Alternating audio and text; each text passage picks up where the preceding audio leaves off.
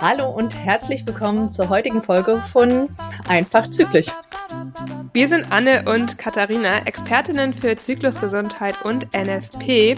Und aus der heutigen Folge kannst du mitnehmen, was NFP ist und wie es funktioniert, wie sich deine Körperzeichen Zervixschleim, Muttermund und Basaltemperatur im Zyklus verändern, welche unterschiedlichen NFP-Methoden es gibt und warum wir die symptothermale Methode meinen, wenn wir von NFP sprechen.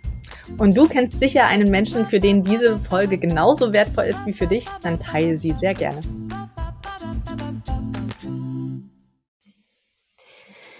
So, wir haben heute ein neues Thema bei uns in dem äh, Einfach Zyklisch Podcast. Und zwar wollen wir über NFP sprechen. Hm. Anne, magst du uns schon mal verraten, wofür NFP eigentlich steht? Genau, NFP ist ja einfach eine Abkürzung, die für natürliche Familienplanung äh, steht. Und das ist jetzt ein bisschen so ein geschwollener Begriff, wo man, glaube ich, nicht so viel drunter sich vorstellen kann, wenn man sich damit noch nicht auseinandergesetzt hat. Es geht eigentlich darum, dass man ähm, ja gucken kann, wann ist mein fruchtbares Zeitfenster und deswegen dann entscheiden kann, möchte ich meinen Kinderwunsch verfolgen und dieses fruchtbare Zeitfenster nutzen oder möchte ich eigentlich verhüten, also ähm, Empfängnisregeln sagt man auch dazu und in diesem fruchtbaren Zeitfenster eben entweder auf Sex verzichten oder andere Verhütungsmethoden dazu nehmen.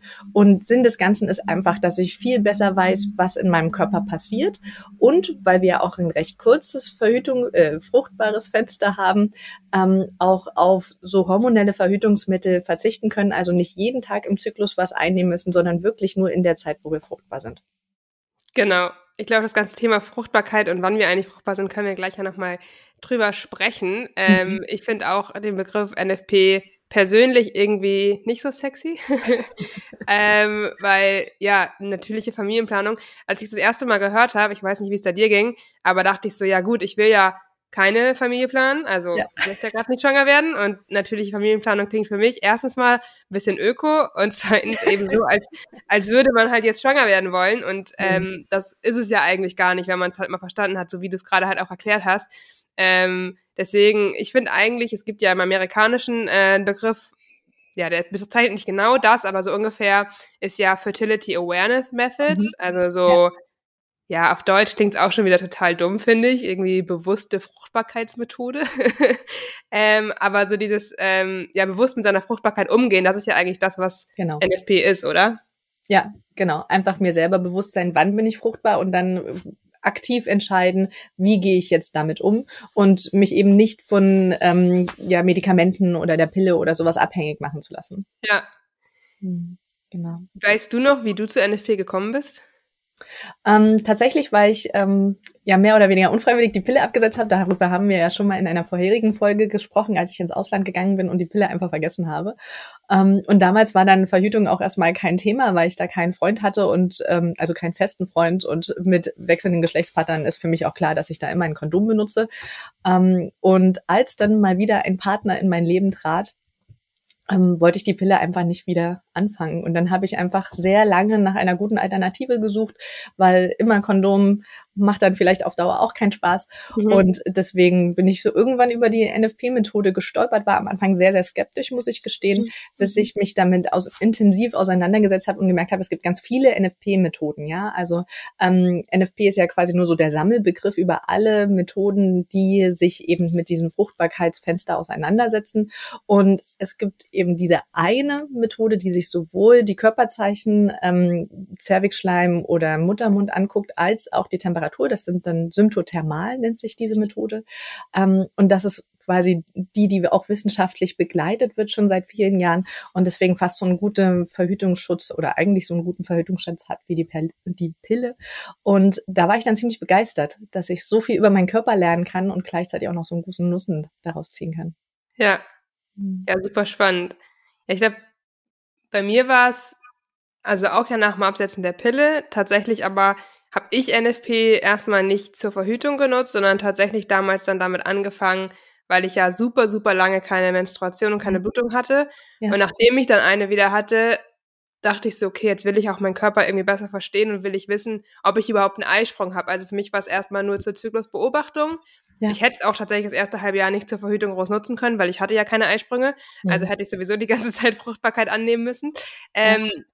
Aber ähm, habe dann halt aber, als ich dann mit NFP irgendwie so ein halbes Jahr später meinen ersten Eisprung halt dann auch bestätigen konnte, das war, fand ich, das, ich weiß nicht, wie es dir ging, aber für mich war das so ein unfassbares Gefühl, weil ich war auch erst skeptisch ja. immer und dann auf einmal nutzt man das und merkt so, hä, okay, es funktioniert halt wirklich und ich bin mir wirklich irgendwie relativ sicher, dass das gerade richtig ist, was ich tue.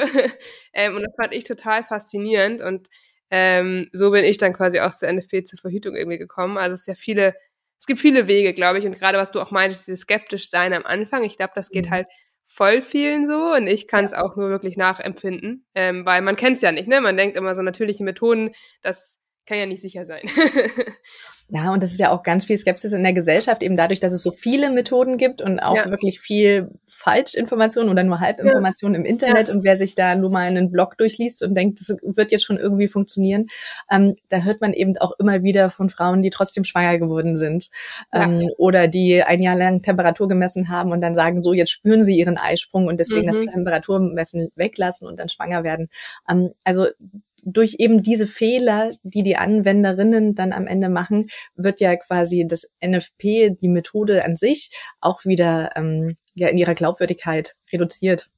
Ja, ja, das stimmt. Das hört man oft, wenn man irgendwie auch auf Social Media jetzt, wenn ich da über NFP spreche, habe ich oft mal so einen Kommentar drunter, ja, XY ist damit in einem Monat schwanger geworden. Und ich denke mir, wenn ich dann nachfrage, sie ja, was hat die Person denn gemacht eigentlich, dann ist es genau wie du sagst, oft, dass sie halt nicht die sichere NFP-Methode genutzt haben, sondern irgendwas anderes Natürliches, sag ich mal, oder irgendeine andere NFP-Methode, ja. wo ich dann auch schnell dazu komme und sage, naja, okay, aber so ist es dann mit der Methode kann es halt auch leider schneller passieren, sagen wir es mal so. Genau.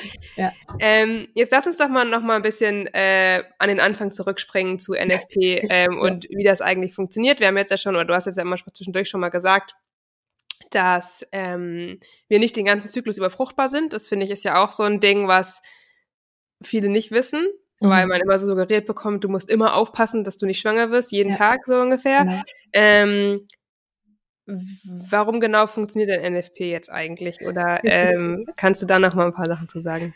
Genau, in der letzten Zyklus, äh, in der letzten Folge vom Podcast haben wir ja recht ausgiebig den Zyklus besprochen und wenn du die schon gehört hast, dann kennst du dich jetzt schon aus. Wenn das jetzt deine erste Folge ist, dann gebe ich noch mal einen kurzen Einblick. Also der Zyklus startet ja damit, dass die Menstruation einsetzt und gleichzeitig auch schon die Eizellen heranreifen. Und solange die Eizellen heranreifen, können sie nicht befruchtet werden.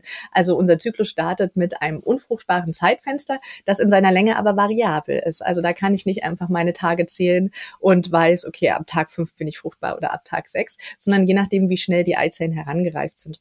Ähm, dann kommt ein Eisprung und dann ist die Eizelle tatsächlich nur 24 Stunden befruchtbar, ähm, 18 Stunden, aber man rechnet nochmal ungefähr sechs Stunden drauf, falls eine zweite Eizelle zum Beispiel für zweieiige Zwillinge springt. Ähm, und danach verkümmert die Eizelle, wenn sie nicht befruchtet wird, und dann haben wir wieder ein definitiv unfruchtbares Zeitfenster, ähm, bis die nächste Menstruation einsetzt. So, das klingt jetzt erstmal so, als wenn, okay, dann haben wir ja nur 24 Stunden, wozu eigentlich der riesengroße Aufwand.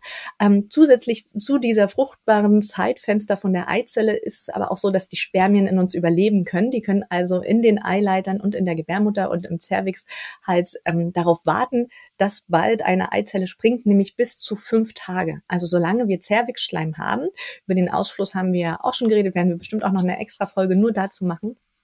Ähm, solange der in unserem Gebärmutterhals produziert wird, können die Spermien überleben. Also da ist ganz viel Zucker für die drin. Ähm, und die warten dann bis zu fünf Tage auf die Eizelle. Das heißt, wir haben dann diese fünf Tage von den Spermien, die sie überleben können, plus den einen Tag von der Eizelle. Und dann sind wir bei einem Zeitfenster von ungefähr sechs Tagen, wo wir fruchtbar sind. Genau. Mhm. Und das ist eben das, was man wie jetzt Anne ja auch eben schon gesagt hat, anhand von Körperzeichen eben voll gut beobachten kann. Genau. Ähm, man kann es nicht auf genau diese sechs Tage reduzieren, das muss man auch ehrlicherweise sagen. Ähm, ja. Man möchte ja sicher verhüten, deswegen nimmt man natürlich noch ein bisschen Abschlag dazu, sag ich mal, äh, sowohl vorne als auch hinten, um wirklich sicher mhm. zu sein, ähm, dass man früh genug ähm, ja, Fruchtbarkeit annimmt und eben lange genug vor dem Eisprung schon äh, keinen ungeschützten Geschlechtsverkehr mehr hat, damit eben man nicht die Gefahr läuft, dass die Spermien doch dann ähm, diese fünf Tage überleben und der Eisprung dann noch innerhalb dieser fünf Tage stattfindet.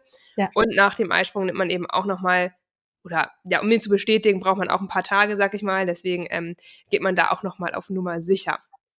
Genau. Jetzt hatten wir ja auch schon gesagt, äh, es gibt verschiedene Körperzeichen, die man da beobachten kann. Cervixschleim hat, Anne, hattest du jetzt eben schon mal angesprochen. Äh, ich bin auch der Meinung, wir sollten zu Cervixschleim sowieso noch mal eine Folge machen.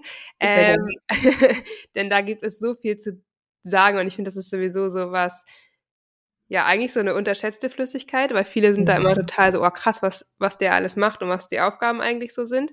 Ja. Ähm, aber vielleicht, um hier einmal kurz zusammenzufassen, was für NFP wichtig ist, ähm, der Zellwegschleim verändert sich eben, je nachdem, ob du in der nicht fruchtbaren oder in der fruchtbaren Phase bist. Genau. In nicht fruchtbaren Tagen ähm, ist er eher eine Blockade sozusagen, tatsächlich auch für Spermien. Ähm, ist eher so ein bisschen dicklich und ähm, häufig siehst du ihn dann gar nicht und spürst ihn auch nicht. Ähm, und eben in dieser fruchtbaren Zeit, also gerade wenn die Eireif, wenn die Eibläschen schon ranreifen vor dem Eisprung, da fängt er eben an, sich flüssiger zu werden, damit diese Blockade sich eben auflöst. Und das merkst du eben anhand eines feuchten Gefühls. Du siehst dann vielleicht Zervixschleim oder er wird dann auch gerade am Höhepunkt häufig eher ja, glasig oder auch spinnbar. Das kannst du dir ein bisschen vorstellen wie so rohes Eiweiß zum Beispiel. Ja. Das muss nicht sein, aber das kann halt eben in die Richtung laufen und dann nach dem Eisprung, wenn du wieder nicht mehr fruchtbar bist, ähm, dann kommt, wird der Zellwechsel wieder dicker und das siehst du dann auch, dass er dann wieder klebriger, weißer ist und ähm, ja, häufig dann auch nicht mehr sichtbar vielleicht sogar. Mhm. Ähm, das ist so ein bisschen die Veränderung von Zellwechselschleim. Das heißt, Zellwechselschleim finde ich immer ist so ein gutes Zeichen, dass man sieht, was so hormonell im Körper passiert. Also der verändert sich ja vorwiegend äh, mit dem Hormon Östrogen. Über die Hormone mhm. haben wir ja auch im letzten Zyklus schon mal gesprochen, ähm, was wie die so wirken und wann welches Hormon eigentlich so wirkt. Und Östrogen ist ja eben insbesondere ähm, in der Phase vor dem Eisprung, also in der Follikelphase, das dominierende Hormon. Das heißt, Zervixschleim, genau, zeigt immer ganz gut, ähm, wie es um die Eireifung steht bei uns im, im Körper und wie, wie dicht der Eisprung ähm, ungefähr ist. Genau. Ähm, ja. Genau, Muttermund ist ja ein ähnliches Körperzeichen wie Zervixschleim, der reagiert ja auch auf das Östrogen. Anne, magst du da nicht nochmal sagen, wie der sich verändert? Genau, der Muttermund ist ja quasi der Übergang von der Vagina, also deinem Muskelschlauch, in dann die Gebärmutter. Und das ist ähm, ja wie so ein kleiner Knuppel, sag ich mal, der eine Öffnung in der Mitte hat. Und in unserer unfruchtbaren Zeit ist der Muttermund, liegt der recht tief in der Vagina. Also du kannst den, ähm, oh je, jetzt komme ich durcheinander, liegt der tief oder hoch? Der liegt tief. Ja, ne? Ja. Oh Gott. Äh, hab den Kaffee noch nicht ausgetrunken heute Morgen. Ich merke mir das immer so, ähm, dass der tief liegt, weil und geschlossen ist. Ja. Und wenn er geschlossen ist, kann er tief liegen, weil dann, es ist ja auch so ein Schutz sozusagen vor Keimen und Krankheitserregern. Und wenn er dann ähm, hochwandert und sich öffnet, wandert er extra höher, weil er dann offen ist. Das heißt, es ist ja eine Gefahr, dass was reinkommen kann. Ah, Aber okay. er ist dann höher, damit halt sozusagen der Abstand wenigstens okay. größer ist und die Keim- und Krankheitserreger, so habe ich mir die Eselsbrücke gebaut. Bei der Menstruation kommt es nicht ganz hin, weil da ist er ja auch nicht ganz hoch, obwohl doch ja. ein bisschen höher ist er da auch wieder, ne? Ja. Habe ich mir das äh, gemerkt, genau. Super Eselsbrücke. Oh je, ist mir jetzt total peinlich. Ähm, das kann passieren. Ähm, ich fange einfach nochmal von vorne an, oder? Genau. Also der Gebärmutterhals oder der Muttermund, sagt man auch dazu, ist der Übergang von der Vagina in die Gebärmutter. Das heißt, du hast ja deinen ähm, ja, Muskelschlauch in dir, der ist die Vagina und dann hast du wie so einen kleinen Verschluss, bis dann die Gebärmutter kommt. Und dieser Verschluss nennt sich Gebärmutterhals oder Muttermund und der hat in der Mitte eine kleine Öffnung. Und in unserer unfruchtbaren Zeit liegt der recht tief, also ist der auch ganz gut mit einem Finger zu erreichen und abzutasten. Und er ist so fest ungefähr wie deine Nasenspitze, also eher so knorpelig. Und die Öffnung da drin ist auch geschlossen. Und umso mehr Östrogen in deinem Körper gebildet wird, das heißt, umso näher du dem Eisprung kommst, umso weicher wird der Muttermund. Das heißt, er steigt sowohl in der Vagina nach oben, ist nicht mehr ganz so gut mit den Fingern zu erreichen und wird weicher, das heißt eher so weich wie dein Ohrläppchen tatsächlich. Und die Öffnung in der Mitte geht auch tatsächlich auf, damit eben die Spermien aufsteigen können in die Gebärmutter, um da auf die Eizelle zu warten. Und ähm, ja, sobald der Eisprung vorbei ist, ist dann quasi wieder das gegenteilige Prozess. Also es wird wieder geschlossen, er wird wieder fester und er sinkt wieder ab. Ähm, wenn du schon Geburten zum Beispiel hattest oder OPs am Muttermund, kann das sein, dass sich die Veränderung bei dir nicht ganz so gut zeigt oder dass es keine runde Öffnung ist, sondern eher eine schlitzförmige und dass es sich nicht mehr ganz schließt. Aber das ist was ganz Individuelles. Das kannst du einfach über regelmäßiges Tasten über den Zyklus hinweg bei dir beobachten, wie sich dein Muttermund verhält. Genau. Also Zervixschleim, Muttermund sind ja irgendwie so wie man jetzt auch gemerkt hat, die verändern sich relativ ähnlich irgendwie, ja. reagieren auf die gleichen Hormone ähm, und ja, haben so auch ähnliche Aufgaben, so ein bisschen, ne? Entweder Spermien ja. ermöglichen, in die Gebärmutter zu kommen oder eben ja. alles aus der Gebärmutter fernhalten. Das sind so die beiden Aufgaben ja ganz grob zusammengefasst für die äh, fruchtbare bzw. nicht fruchtbaren Zeiten im Zyklus. Ähm, Jetzt gibt es ja tatsächlich Methoden, ähm, wo man versucht, nur mit Zervixschleimbeobachtung zum Beispiel dieses fruchtbare Fenster, von dem wir vorhin gesprochen haben, zu bestimmen. Ja. Das, das ist ja die sogenannte Billings-Methode, nach, genau. benannt nach dem Erfinder, sag ich mal, oder dem, der es zumindest publik gemacht hat. Ähm, was sagst du zu der Methode? Mhm.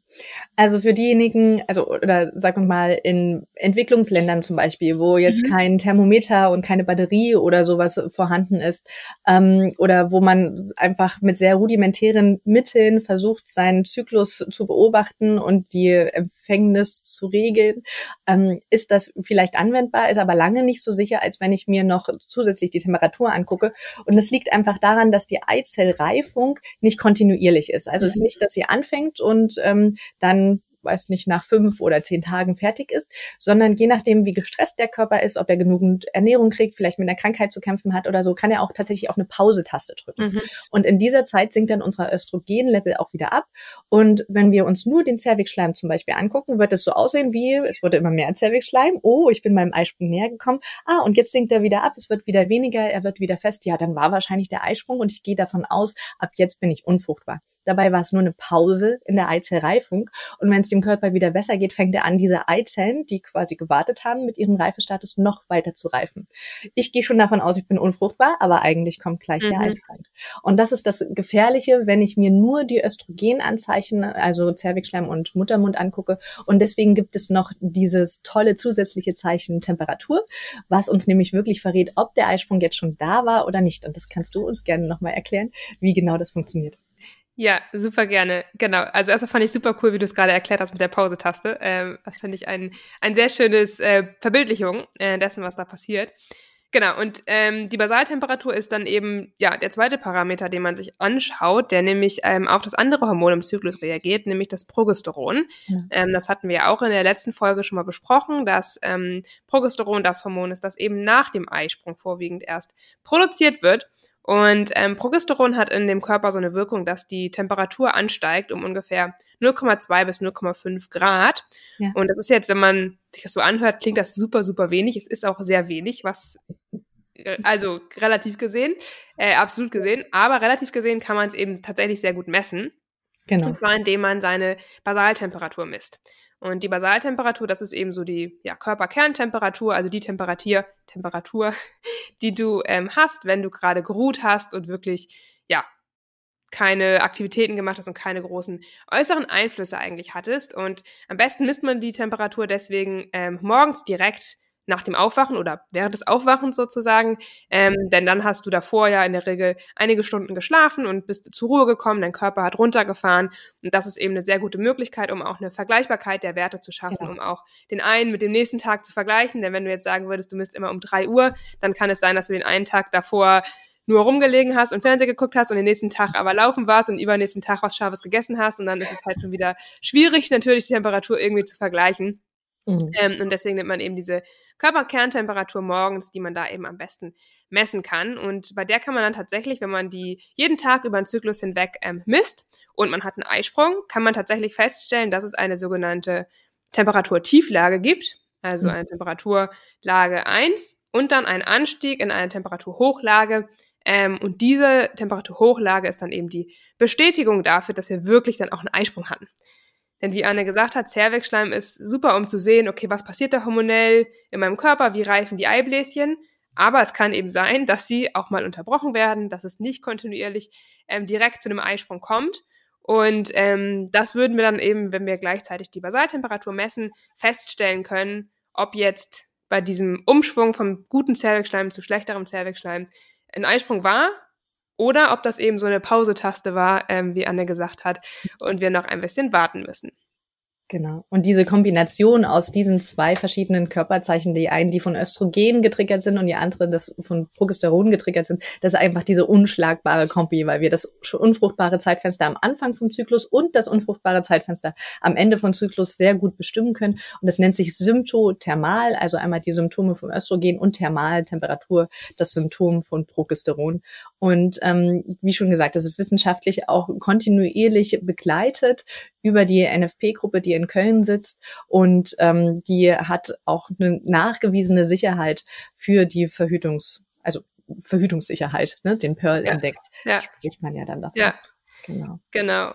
Jetzt möchte ich aber noch mal ganz kurz darauf eingehen, weil wir haben jetzt schon darüber gesprochen, dass es eben die Billings-Methode gibt, also eine Methode, die nur ähm, Zellwechseln beobachtet und versucht anhand dessen auszuwerten, ähm, ob ein Eisprung stattgefunden hat oder nicht, beziehungsweise wann das fruchtbare Fenster ist. Jetzt haben wir ja schon gesagt, das ist, naja, jetzt nicht das sicherste. Es hilft vielleicht schon mal ein bisschen. Wenn man keine anderen Möglichkeiten hat, dann ist das natürlich ähm, schon mal nicht verkehrt, weil es ja. ein bisschen hilft auf jeden Fall, aber es ist eben nicht das, wie man sicher verhüten kann. Ähm, jetzt gibt es ja auch noch eine Temperaturmethode, also eine Methode, ja. bei der ich nur die Basaltemperatur ähm, beobachte und messe. Das ist ja auch eine NFP-Methode, also sowohl die Billings-Methode als auch Temperaturmethode sind genauso NFP-Methoden wie auch die symptothermale Methode. Ähm, was sagst du denn zu der Temperaturmethode? Hm. Mhm. Ja, das ist quasi dasselbe in Grün. Also bei der Temperaturmethode können wir zwar sehr genau sagen, okay, jetzt war mein Eisprung und ab dann bin ich unfruchtbar. Also ich kann sehr genau das unfruchtbare Zeitfenster nach meiner Temperatur, nach meinem Eisprung bestimmen. Aber das Zeitfenster vor, also das unfruchtbare Zeitfenster vor meinem Eisprung, das ist total unklar. Und das ist ja auch so ein bisschen das Schwierige am weiblichen Zyklus, sage ich mal, dass die Eizellreifung eben nicht immer gleich lang ist, sondern unterschiedlich lang sein kann. Und ich weiß eben nicht, wann hört mein unfruchtbares Zeitfenster auf, wann fangen die fünf bis sechs, sieben Tage an zu zählen, bis dann der Eisprung kommt, ja. Und deswegen ist es nur, also damit kann ich wirklich nur verhüten nach dem Eisprung, was ja ein recht fixes Zeitfenster ist, von zehn bis 16 Tagen, je nach Frau. Und ähm, die Zeit von dem ersten Tag des Zyklus, also der Menstruation, bis zum Eisprung, die ist tatsächlich ungewiss. Ja, das finde ich mhm. auch nochmal wichtig zu sagen an der Stelle, weil es gibt ja auch tatsächlich mittlerweile viele so Zykluscomputer, die ja auch nur auf der Temperaturmethode basieren. Mhm. Ähm, die nutzen dann eben häufig ähm, ja Berechnungen letztendlich. So ein bisschen genau. sage ich immer, das ist analog der Kalendermethode, ähm, weil man einfach dann auf Basis der alten Zyklen sozusagen versucht zu berechnen, wie lange man in diesem Zyklus denn unfruchtbar ist am Anfang. Aber wie du ja schon gesagt hast, das ist natürlich nicht so richtig sicher, denn diese Eireifung kann sich immer verschieben und ist eben auch sehr ähm, beeinflussbar von äußeren ja. ähm, Faktoren. Ja. Deswegen, mhm. ähm, ja, nur die Temperaturmethode auch nicht unbedingt das, was wir zur Verhütung empfehlen würden. Jetzt will ich noch mal ganz kurz darauf eingehen. NFP haben wir ja schon gesagt, natürliche Familienplanung ist eine Methode zur Verhütung, aber mhm. kann ja auch äh, bei Kinderwunsch genutzt werden. Genau. Haben wir super. ja die drei ähm, NFP-Methoden genannt, Temperaturmethode, Billings und symptothermale Methode. Ähm, jetzt können wir die ja vielleicht nochmal ganz kurz einfach aus Sicht der Kinderwunschbrille betrachten, weil auch da würde ich sagen, haben wir wahrscheinlich ein bisschen eine Meinung zu den einzelnen Methoden. Ähm, fangen wir doch einfach wieder mit der Billings-Methode an. Was würdest du sagen, äh, wie geeignet ist die Billings-Methode als Methode bei äh, Kinderwunsch? Mhm. Ja, beim Kinderwunsch ist ja erstmal nochmal so, so prinzipiell, dass ich quasi mir das fruchtbare Zeitfenster raussuche, um zu sagen, okay, und jetzt habe ich erst recht ungeschützten Geschlechtsverkehr, um die Wahrscheinlichkeit meiner meines Kinderwunsches oder meiner Schwangerschaft zu erhöhen. Und die Billingsmethode hilft natürlich, weil ich weiß, okay, ähm, da ist jetzt Cervixschleim da und es ist auch wahrscheinlich hochfruchtbarer Cervixschleim. Also wenn ich den einteilen kann in die Kategorien, dann weiß ich, ich bin recht nah dem Eisprung und dann hilft mir das natürlich auch, weil ich weiß, okay, wenn ich jetzt ungeschützten Geschlechtsverkehr habe, dann wird auf jeden Fall die Spermien in mir für ein paar Tage überleben können. Und wenn dann tatsächlich auch noch der Eisprung kommt, dann ist die Wahrscheinlichkeit einer Schwangerschaft sehr hoch. Da kommt natürlich aber auch wieder hinzu, dass ich mehr, mehrmals im Zyklus, je nachdem wie kontinuierlich oder nicht kontinuierlich die Eireifung ist, ähm, diesen hochfruchtbaren Zervixschleim haben kann. Und das kann mich auch verunsichern. Also wenn ich dann jedes Mal, wenn ich Zervixschleim habe, ähm, Geschlechtsverkehr habe, kann ich das auch unter Druck setzen dass ich dann am Ende nicht weiß, okay, welches von diesen mehrfach äh, fruchtbaren Zeichen meines Zervixschleims war denn jetzt wirklich das vor dem Eisprung und hat es jetzt geklappt oder nicht. Ja. Ähm, Genau. Wie siehst du es bei der Temperaturmethode? Was denkst du, wie hilft oder hilft das nicht beim Kinderwunsch? Ja, also tatsächlich muss ich sagen, Temperaturmethode finde ich bei Kinderwunsch fast ehrlicherweise weniger geeignet als die mhm. ähm, Billingsmethode, genau. weil wie du gerade schon gesagt hast, mit Zervixschleim kann ich sehr gut eben meine fruchtbaren Tage vor dem Eisprung bestimmen und herausfinden. Mhm. Ähm, klar, ich habe dann keine Sicherheit, dass wirklich ein Eisprung stattgefunden hat oder welches von denen jetzt der Eisprung war. Ähm, aber bei der Temperaturmethode haben wir ja schon gesagt, bestätigen wir, dass der Eisprung vorüber ist. Mhm. Und ja, ist ja schön, wenn ich weiß, dass ein Eisprung stattgefunden hat und dass er vorüber ist. Aber das hilft mir ja im Kinderwunsch überhaupt nicht zu sagen, wann ich denn jetzt fruchtbar bin, weil wir, wie gesagt, nicht wissen, wann dieser Eisprung kommt. Das ist ja ungewiss. Ähm, mhm. Und die Tage davor sind ja die, wo ich die höchste Wahrscheinlichkeit tatsächlich habe, schwanger zu werden. Und das kann mir die Temperaturmethode ja auf Basis meiner vorherigen Zyklen vielleicht prognostizieren, aber das muss eben nicht genau das sein, ähm, wo ich dann auch wirklich die fruchtbarsten Tage habe, weil wir, wie gesagt, der Eisprung irgendwie mal früher, mal später stattfinden kann. Genau. Und deswegen finde ich die Temperaturmethode zur Bestimmung der hochfruchtbaren Zeit ähm, nicht so geeignet. Ähm, mhm. was die Temperaturmethode natürlich auch kann, wenn du dann schwanger bist, kannst du mit der Temperaturmethode mhm. erkennen, dass du schwanger bist. Ähm, ja. Nämlich dann, wenn deine Temperatur nicht absinkt ähm, und du auch natürlich keine Blutung hast. Aber man sagt eigentlich so, wenn die Hochlage der Temperatur ähm, ohne Störfaktoren natürlich ähm, 18 Tage oder länger ist, dann bist du sehr, sehr wahrscheinlich ähm, schwanger. Genau, und das ist dann meistens auch schon ein Zeitpunkt lange bevor die normalen Schwangerschaftstests richtig wirken. Genau. Ja. Ja, und ähm, vielleicht also ich glaube, es ganz gut ist, nochmal sich zu gucken, ähm, wenn ich einen Kinderwunsch habe und mich schon sehr intensiv damit auseinandersetze und schon ein paar Monate warte, dann setzt mich das ja auch sehr unter Druck, ja. Dann will ich ja auch, dass es das nächste Mal klappt. Und dann ist ja ganz viel Unsicherheit auch in mir drin. Mhm. Und wenn ich einfach so eine unsichere, lange Phase in meinem Zyklus habe, vom ersten Tag der Periode bis irgendwann kommt die Bestätigung, jetzt war der Eisprung da, dann weiß ich ja nicht, in welchem Zeitraum sollte ich mich jetzt auf den Geschlechtsverkehr konzentrieren oder nicht. Ich will mir keinen Stress machen, es soll vielleicht auch noch Spaß machen. Ich will ja. meinem Partner ja. keinen Stress machen. Ja. Genau. Und ähm, ich glaube, diese Unsicherheit, die ich dann in dieser Zeit habe, also ich könnte es nicht aushalten. genau. Also ich glaube, es kommt wieder raus, dass wir auch hier bei Kinderwunsch die symptothermale Methode auf jeden Fall bevorzugen. Also mhm. einfach dann, wenn wir diese beiden Körperzeichen miteinander kombinieren, weil es einfach ja das Gesamtbild abgibt. Ne? Also wir haben dann sowohl das Hormon Östrogen, wir haben das Hormon Progesteron, wir wissen, wann die fruchtbare Zeit beginnt, wir können die hochfruchtbaren Tage gesondert bestimmen, wir wissen, dass ein Eisprung stattgefunden hat und wann er stattgefunden hat. Also wir haben halt wirklich ja, das gesamte Bild und keine blinden Flecken mehr sozusagen irgendwie, ja. wo wir dann ja unsicher sind oder nicht so richtig wissen, was passiert. Ähm, also ja, auch bei Kinderwunsch können wir aus den jetzt genannten Gründen auch nur wieder die kombinierte Methode, also die symptothermale Methode, ähm, empfehlen, um wirklich ja, die hochfruchtbaren Tage zu bestimmen und dann auch die Bestätigung zu haben, ähm, dass der Eisprung stattgefunden hat. Und herauszufinden, ob man schwanger ist oder nicht, mit, äh, genau. indem man die Hochlage einfach dann zählt. Ja, und falls es nicht geklappt hat, kann man ja auch, ähm, ich sag mal, Fehler oder Dinge, die nicht so günstig waren, wieder daraus ablesen und es das nächste Mal vielleicht besser machen, ja. Also ja. ich sehe ja sowohl die Gelbkörperphase, also vom Eisprung bis zur nächsten Menstruation, ob die lang genug ist, dass ich überhaupt eine Eizelle einnisten kann. Ich kann gucken, hat der Geschlechtsverkehr jetzt zeitlich gut gepasst zum Eisprung etc. Also ich kann ganz viel daraus lesen und ja. dann fühle ich mich ja auch gestärkt, weil ich dieses Wissen fürs nächste Mal wieder nutzen kann. Ja, total. Also ich glaube auch, also ich finde auch, dass man gerade aus den Aufzeichnungen ähm, der symptothermalen Methode total viel eben, wie du sagst, über die Zyklusgesundheit auch ablesen kann. Ja, genau. Und ähm, das auch sehr gut zur Selbstreflexion nutzen kann, wenn man eben merkt, dass da irgendwie vielleicht der Zyklus nicht so gesund ist, dann kann man da sehr gut auch für sich dran arbeiten und ja. Es ist ja auch so oder so, jetzt unabhängig von Kinderwunsch oder Verhütung, so ein bisschen so ein, so ein Kompass, den man für sich nutzen kann, wie genau. gut man auch mit sich selber umgeht, ähm, weil der Zyklus eben sehr schnell auf, auf Stress reagiert auch einfach. Mhm. Genau. Vielleicht an der Stelle nochmal ein ganz wichtiger Hinweis. Ähm, wir reden ja hier jetzt immer von NFP und wir werden auch weiterhin das Wort NFP benutzen, weil es das bekannteste ist und es ist schön kurz und knackig und ja, ist jetzt, hat sich so eingebürgert, würde ich sagen. Ähm, wenn wir aber von NFP sprechen, dann meinen wir immer auch zukünftig hier im Podcast die symptothermale Methode. Genau. Damit das einmal äh, gesagt ist. Ähm, wenn wir andere NFP-Methoden meinen, dann würden wir eben Temperaturmethode oder Billings-Methode sagen, damit dann auch klar ist, dass wir nicht die sichere ähm, kombinierte symptothermale Methode meinen. Ja. So, jetzt haben wir ja schon ganz schön ausführlich darüber geredet, warum die symptothermale Methode so toll ist. Ähm, jetzt gibt es bestimmt noch die ein oder andere, die sagt, ja, aber die Pille ist doch eigentlich viel besser. Katharina, was denkst du dazu? Was ist so der Vorteil der symptothermalen Methode gegenüber der Pille und gibt es vielleicht sogar auch Nachteile? Ähm, ja, also ich denke mal, meine Verhütung grundsätzlich ist natürlich immer sehr, sehr individuell und es kommt ja. total auf die Präferenzen an. Ähm, ja. Der Vorteil von NFP, meiner Meinung nach, ist auf jeden Fall zu 100 Prozent, dass man eben äh, nicht jeden Tag ein Medikament zu sich nehmen muss, mhm. dass ja. man nicht diese Nebenwirkungen der Pille hat. Da haben ja doch auch viele mit einigen Dingen zu kämpfen tatsächlich. Ähm, und dass ich eben meinen natürlichen Zyklus habe.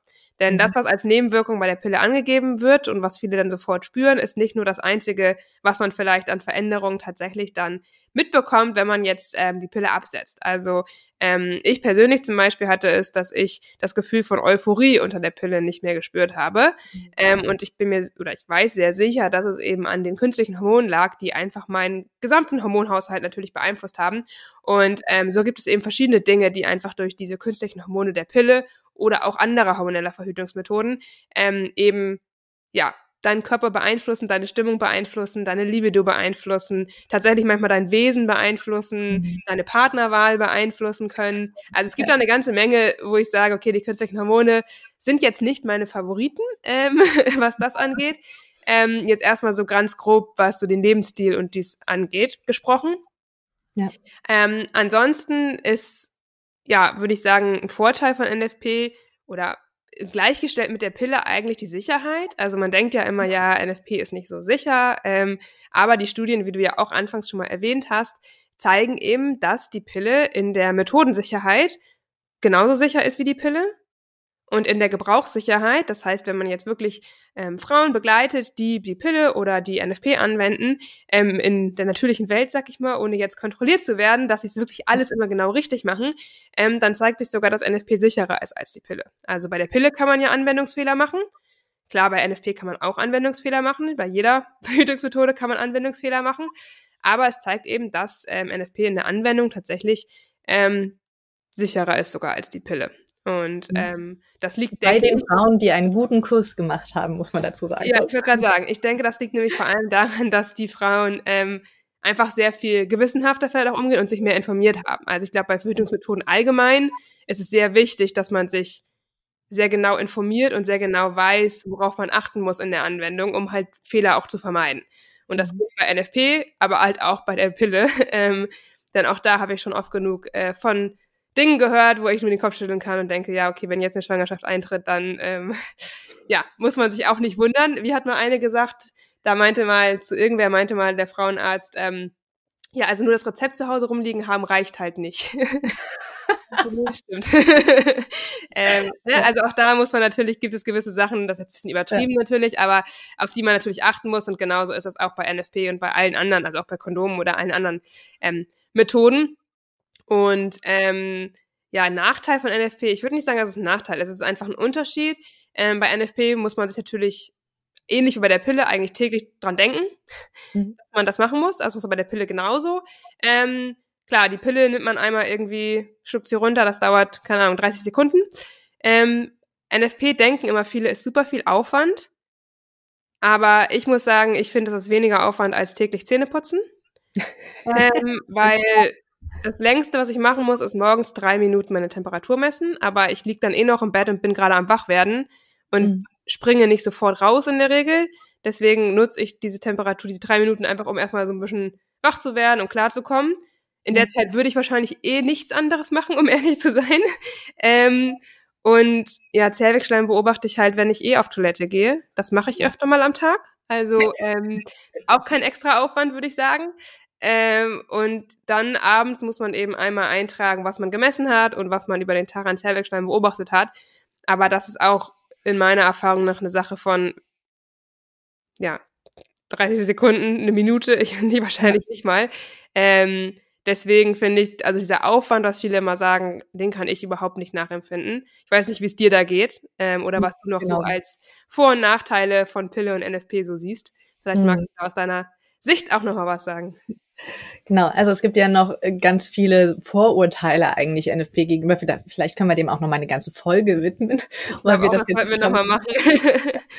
Nach dem Motto, ich muss immer zur selben Uhrzeit messen und ich habe ja so ein unregelmäßiges Leben und deswegen geht das nicht. Oder ich habe schon Kinder und deswegen geht das nicht. Oder äh, mein Zyklus ist unregelmäßig und deswegen geht das nicht. Und ähm, ich glaube, es wird wirklich eine schöne Folge, wenn wir darüber reden. Doch, es geht doch. Ja. und ähm, vielleicht auch ein bisschen aus dem Nähkästchen plaudern. Das, also unser Leben ist ja auch nicht perfekt perfekt und ich habe auch schon Kinder und unregelmäßige Zyklen manchmal. Und ähm, es funktioniert trotzdem, wenn man eben die Regeln gut kennt und wenn man weiß, was die ähm, Veränderung der Symptome bei mir bedeuten, wenn ich die gut interpretieren kann. Und das ist alles kein Hexenwerk. Also das, mhm. wir kochen alle nur mit Wasser und trotzdem ist es einfach reine Biologie. Und Biologie ist oft auch sehr logisch. Ähm, also der Körper kann einfach nicht anders, als einen bestimmten Prozess abzulaufen. Und wenn ich den einmal verstanden habe, das ist so wahnsinnig ermächtigend. Genau, das, das ist, glaube ich, noch ein Vorteil gegenüber der Pille, dass ich nicht das Gefühl habe, ich bin abhängig von etwas mhm. anderem, ja. Also mein Körper oder ich kann nur Spaß haben, wenn ich meinem Körper was Externes zufüge, sondern ähm, es ist total toll zu sehen, was passiert da in mir drin. Ähm, das ist ja quasi wie eine Lupe, mit der ich in meinen Bauch reingucken kann oder in meine Eierstöcke. Und was man von außen nicht sehen kann. Und das ist einfach auch ein sehr befriedigendes Gefühl, mhm. irgendwie zu wissen, ja, cool, ich habe Eier, äh, ich habe Eisprünge, ich bin gesund und ähm, ich habe das irgendwie so ein bisschen wie unter Kontrolle oder ich kann das sichtbar machen, was in mir passiert und dadurch natürlich auch ein viel besseres Körpergefühl. Und ähm, ich glaube, das, das gibt wirklich viel Selbstbewusstsein auch. Ja, ja. Also das ist auch meine Erfahrung, dass man sehr, sehr viel sich selbst auch besser kennenlernt tatsächlich, mhm. wenn man das beobachtet, ja. weil man auch man ist ja immer, ja, durch die, die Hormone auch beeinflusst, was eben Stimmung und Energielevel und Co. angeht. Und wenn man das für sich versteht und beobachtet tatsächlich auch gleichzeitig, ähm, ist das auch sowas, was einem hilft, sich selbst besser zu verstehen und mit sich selbst auch achtsamer umzugehen. Also genau. ähm, ich finde auch, dass NFP ehrlicherweise viel, viel mehr als jetzt irgendwie eine Methode ist, mit der ich verhüten kann oder mit der ich irgendwie meinen Kinderwunsch ähm, erfüllen kann, sondern es ist eben einfach ja, ein Kompass für meine Gesundheit, ein Kompass für, ja. wie gehe ich mit meinem Körper um ähm, und irgendwie auch ein, ja, ein Tool, was ich auch tatsächlich bei Zyklusbeschwerden zum Beispiel nutzen kann. Ne? Also ja. das ist wirklich sehr, sehr äh, allumfassend, finde ich. genau. Ja, und am Ende brauche ich ja nicht viel. Ich brauche ähm, ein gutes Thermometer, was drei Minuten messen kann. Ähm, ich brauche ein Zettel und einen Stift. Ja? Und äh, die Zettel, die sind äh, recht äh, typisch aufgebaut. Also da gibt es zwar unterschiedliche Varianten, aber am Ende sind die sehr strukturiert, sieht aus wie eine große Tabelle. Vielleicht am, beim ersten Blick ein bisschen überfordernd, aber mit ein bisschen Übung weiß ich genau, was ich wo eintragen muss. Ja. Und das sind eigentlich nur die drei Sachen, die ich brauche. Ähm, manche machen es auch mit einer App, aber da sieht man meistens nicht so gut den gesamten Zyklus und da ist die Auswertung manchmal nicht ganz so einfach. Deswegen empfehle ich tatsächlich immer noch Zettel und Stift. Und es ist einfach kein großes Hexenwerk. Das kann ich überall mit hinnehmen. Das kann ich auch, wenn ich auf Weltreise gehe, mitnehmen und muss nicht mir vorher den Großvorrat Pille verschreiben lassen oder so. Es ist einfach wirklich praktisch. Ja, finde ich auch. Ich glaube auch zu den anderen Themen, wir hatten hier jetzt auf unserer Liste, ehrlicherweise können wir auch mal transparent sagen, noch einige Punkte, die wir noch besprechen wollten. Aber wir sind jetzt schon äh, fast bei 40 Minuten. Deswegen würde ich ja. sagen, wie Anna das vorhin so schön gesagt hat, zu dem ganzen Thema Vorurteile, ähm, und der Frage vielleicht auch, kann ich NFP überhaupt anwenden, mhm. ähm, können wir ja nochmal eine eigene Folge machen. Genauso auch, dass wir nochmal tiefer einsteigen, vielleicht, wie genau nutze ich den NFP zur Verhütung dann eigentlich? Und bei Kinderwunsch haben wir, glaube ich, schon einiges gesagt, aber da kann man mhm. definitiv auch nochmal detaillierter drauf eingehen. Genau. Und vielleicht auch nochmal das Thema, wie nutze ich NFP dann bei Zyklusbeschwerden eigentlich? Da hatten wir jetzt noch so ein paar Notizen gemacht. Aber ich würde sagen, ähm, das besprechen wir einfach nochmal in einer anderen Folge. Genau. Was konntest du aus der heutigen Folge mitnehmen? NFP ist eine Methode, mit der du deine unfruchtbaren Tage und deine fruchtbaren Tage im Zyklus bestimmen kannst. Und das hilft dir, um zu wissen, wann überhaupt eine Verhütung notwendig ist, beziehungsweise wann der Geschlechtsverkehr bei einem Kinderwunsch auch wirklich ähm, erfolgsversprechend ist. Außerdem ist es ein super Analysetool, um auf deinen Hormonlevel Rückschlüsse zu ziehen, auf deine Zyklusgesundheit Rückschlüsse zu ziehen und auch über deinen allgemeinen Charakter und Wohlbefinden ähm, mehr Infos zu ja, bekommen bekommen. Wir wollen dir mit dem Podcast helfen, deinen Zyklus zu verstehen. Also abonniere uns jetzt, damit du die nächste Folge nicht verpasst. In der nächsten Folge sprechen wir darüber, was einen gesunden Zyklus ausmacht und wie du für dich erkennst, ob dein Zyklus gesund ist. Wir freuen uns darüber, wenn du auch das nächste Mal wieder bei Einfach Zyklisch dabei bist. Ja, und in der Zwischenzeit findest du uns auf jeden Fall auf YouTube und auf Instagram und auf unseren jeweiligen Webseiten und die Links dazu findest du natürlich in den Shownotes. Bis dann. Bis dann.